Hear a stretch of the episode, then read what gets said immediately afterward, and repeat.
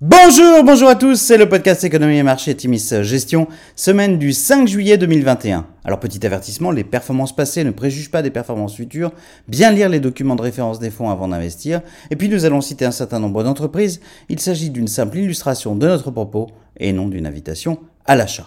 Alors cette semaine nous avons titré Quel beau semestre la propagation du variant Delta et de nouvelles mesures de restriction décidées dans plusieurs pays ont pesé sur les valeurs cycliques cette semaine. La stabilité des taux longs US nettement sous les 1,5% aura par ailleurs été favorable aux valeurs de croissance. Vendredi, les chiffres du rapport du marché de l'emploi de juin aux USA ont dépassé les attentes avec 850 000 emplois créés contre 700 000 attendus les indices Nasdaq et SP500 ont à nouveau battu des records. À noter, malgré un repli cette semaine, à plus 17,2%, le CAC 40 connaît son plus beau premier semestre depuis juin 1998. Sur la semaine, le CAC 40 se replie de 1,1%, le SP500 progresse de 1,6% et le Nasdaq s'adjuge 1,9%. Alors pas de publication dans les entreprises pour les entreprises de vos portefeuilles cette semaine.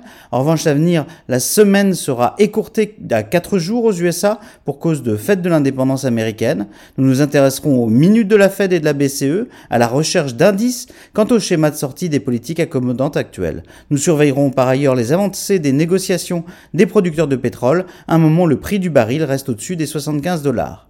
Après une très belle année 2020 et malgré la prédominance du style value cyclique ces derniers mois, ce semestre a été favorable à l'ensemble de vos fonds en absolu. Nos fonds terminent de fait tous ce semestre nettement en territoire positif.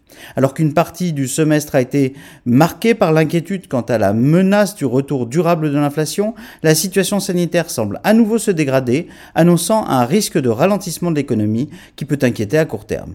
Nous restons vigilants dans nos fonds d'allocation et continuons à privilégier les valeurs de qualité bénéficiant de tendances porteuses sur le long terme.